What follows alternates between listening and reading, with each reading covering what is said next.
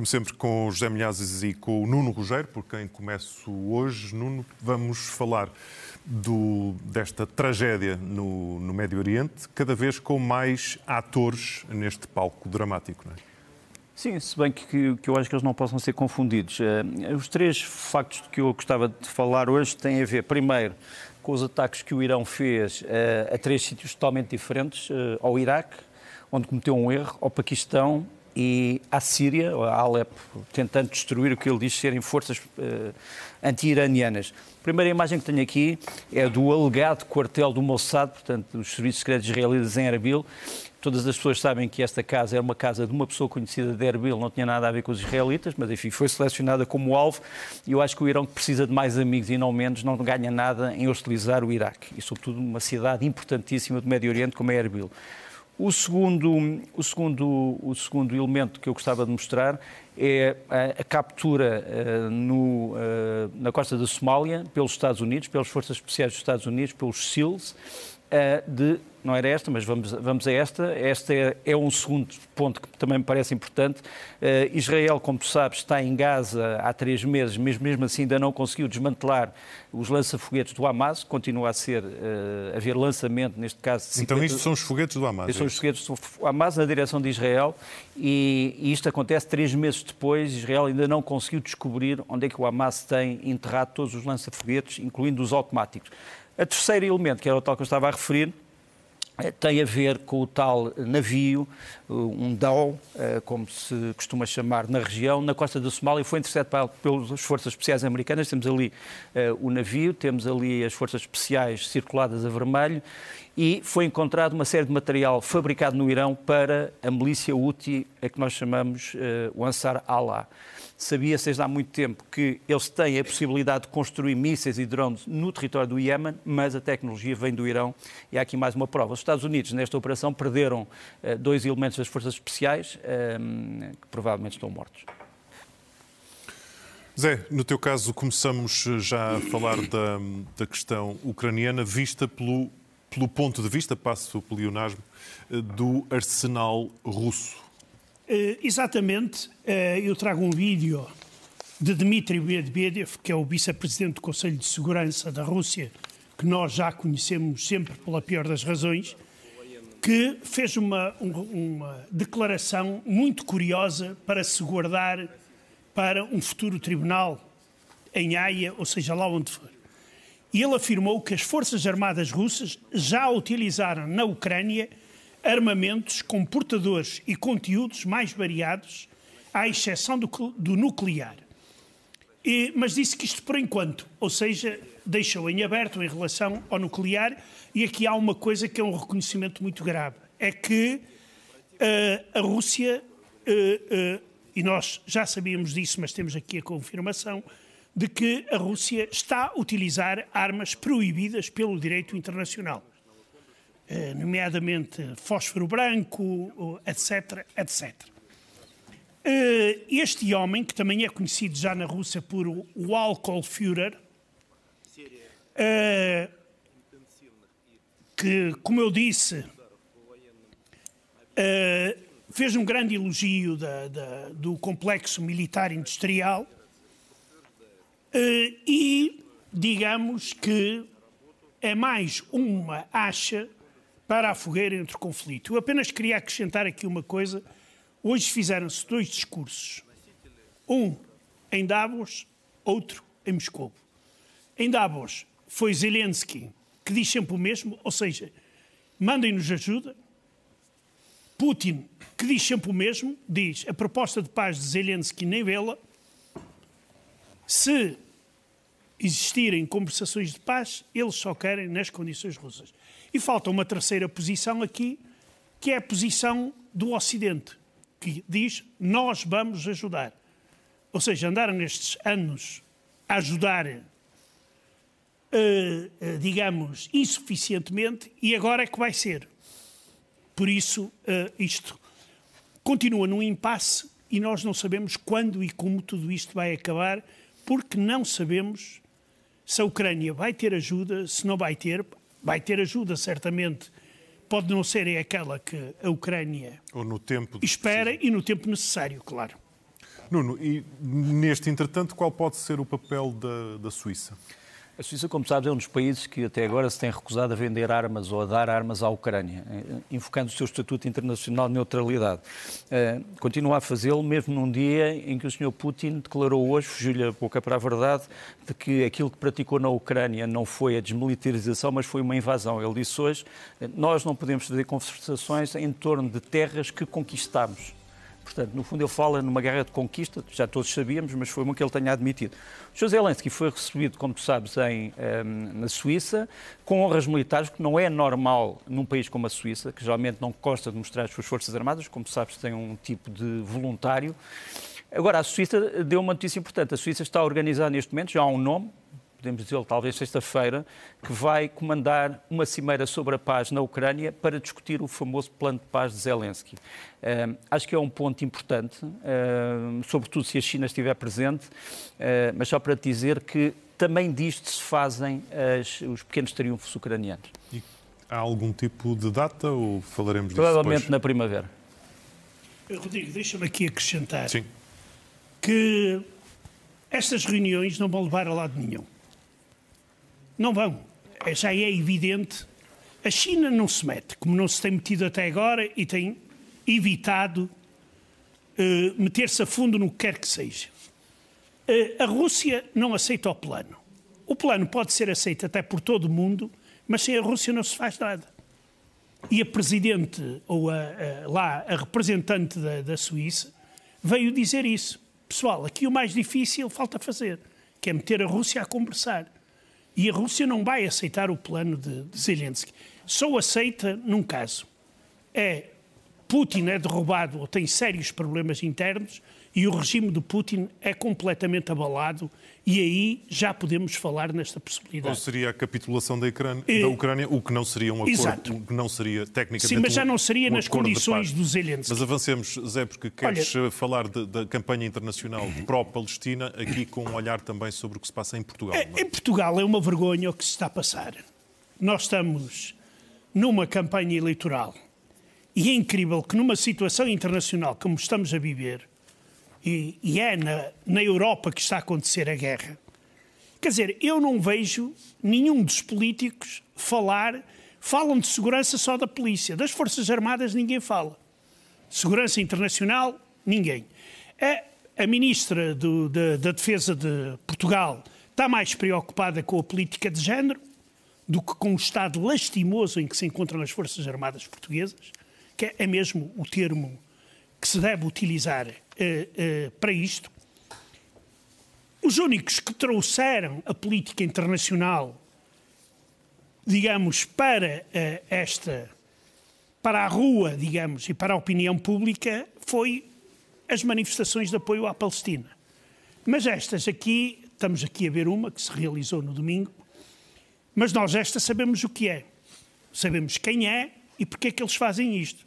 Porque estes mesmos não vêm protestar para a Rússia, para a rua, contra os crimes cometidos por Putin, que foram reconhecidos pela ONU e muitas realizações, muitas uh, organizações internacionais. E não os via à beira da embaixada russa a protestar, ou pela, pelo não bombardeamento da Ucrânia, o que é um bocado, digamos, uh, escandaloso. Nem vi manifestações a manifestarem contra as últimas declarações do paranoico que dirige a Coreia do Norte, que é aquele grande país democrático popular que promete que se tiver que recorrer a armas atómicas, recorre e toda a gente que se ponha a pau. Quer dizer, isto aqui é, é, não é só dois pesos e duas medidas, é mais grave. Porque são opções, são opções que mostram depois que não se queixem que essas forças políticas podem desaparecer do mapa em Portugal.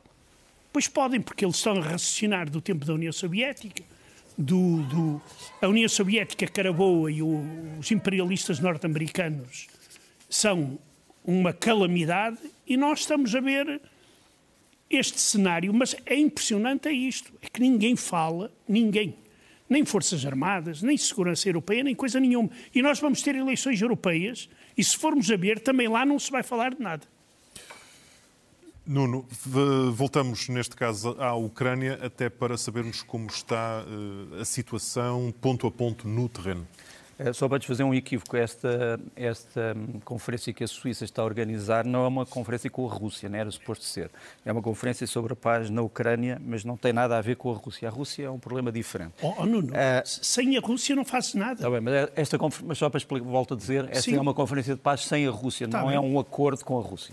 Uh, segundo ponto, um, as pequenas grandes vitórias ucranianas não se fazem só na diplomacia, fazem-se também no terreno de combate. E aquilo que aconteceu há 48 horas é extremamente importante para a Ucrânia. Uh, vamos mostrar aqui o mar do Azov, que nos aparece aqui, é um mar fechado, que é praticamente todo controlado pela Rússia. Nós temos ali aquela linha azul, que é a linha uh, da fronteira, da linha da frente das tropas ucranianas, portanto, tudo o resto é ocupado pela Rússia. Ora bem, neste mar de Azov, alguém os ucranianos dizem que foram, foram eles, abateu uh, dois, dois destes aviões, que são talvez dois dos aviões mais importantes para o sistema uh, de ataque russo. Em cima, um avião que é um Beriev A-50U, uh, que, que a NATO chama Mainstay, que é um avião um chamado AWACS, portanto, um avião de controle aéreo e de detecção de alvos aéreos a cerca de 600 km de distância. Portanto, é um avião importantíssimo para saber o que é que anda no ar em cima da Ucrânia e nas fronteiras da Ucrânia, e ele comanda todas as operações militares aéreas uh, da Rússia. E embaixo, um avião que este não foi destruído, conseguiu aterrar, mas tem grandes, grandes partes destruídas, que é um Ilyushin 22M, que é um avião de comando e controle e, portanto, dá ordens de comando. O primeiro transportaria cerca de 12 militares altamente experientes, o segundo tinha uma tripulação uh, que teve sobreviventes. Aqui temos esta uh, tripulação do A-50, portanto é o, o, tal navio de detecção aérea. É evidente que a Rússia tem outros destes aviões, não tem muitos, provavelmente terá hoje apenas quatro ou cinco, mas a perda deste avião é importantíssimo do ponto de vista daquilo que significa para o controle da guerra por parte da Rússia. A grande questão é saber como é que isso se passou? Os ucranianos mostraram uh, este, esta imagem de radar que vamos mostrar a seguir, um pequeno vídeo em que eles detectam, vê-se bastante mal, mas vemos ali os pontos em que detectam os momentos em que os dois aviões aparecem no radar e depois desaparecem. O A-50 terá caído perto de Berdiansk, o outro conseguiu aterrar em Anapa, já em território uh, russo.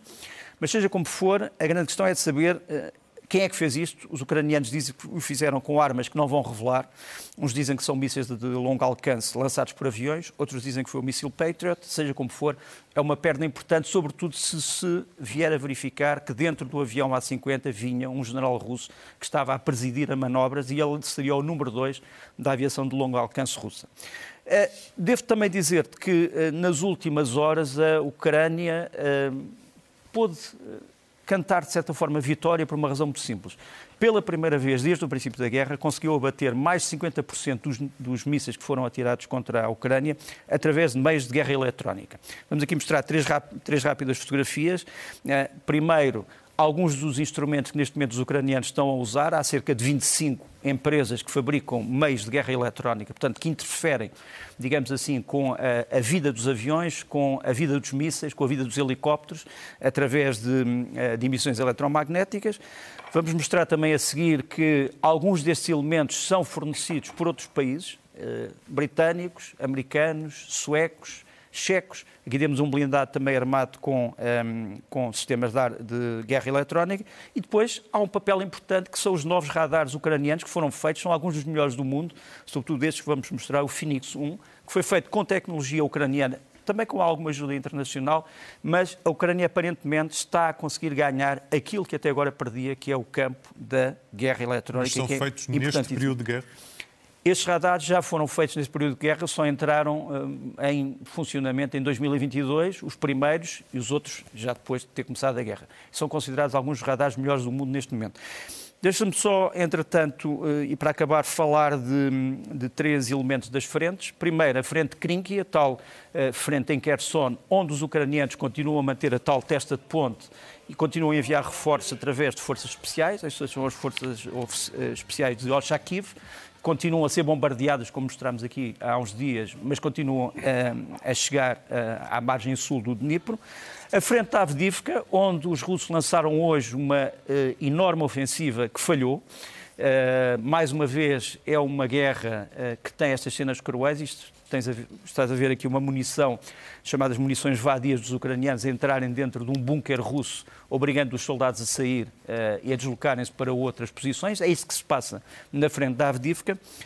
Depois, uma notícia que ainda temos que averiguar: várias unidades bielorrussas foram neste momento para a Rússia dizendo que vão para exercícios, mas os ucranianos suspeitam que podem vir a integrar unidades do exército russo, não sabemos ou não, não sabemos se isto é verdade ou não, para já eles partiram, e por fim, eh, apesar de, dos tremores em torno da ajuda americana, a verdade é que os Estados Unidos eh, conseguiram acabar o treino às forças ucranianas que estão nos famosos tanques Abrams, estas são as primeiras imagens desse treino quando ainda se estava nos Estados Unidos. Os ucranianos já têm isto tudo em posição e, e, portanto, aconteça o que acontecer, penso eu, na presença dos Estados Unidos, um, eh, a Ucrânia tem neste momento uma força de blindagem extremamente importante para uma futura ofensiva que pode vir na primavera, Portanto, mas já estes, se fala. Estes não estão dependentes de novas decisões? Estes não estão. Estes já estão, aliás, era suposto serem 31, mas aparentemente são mais, uh, e são alguns dos carros de combate mais importantes do mundo. Deixa-me só uh, eh,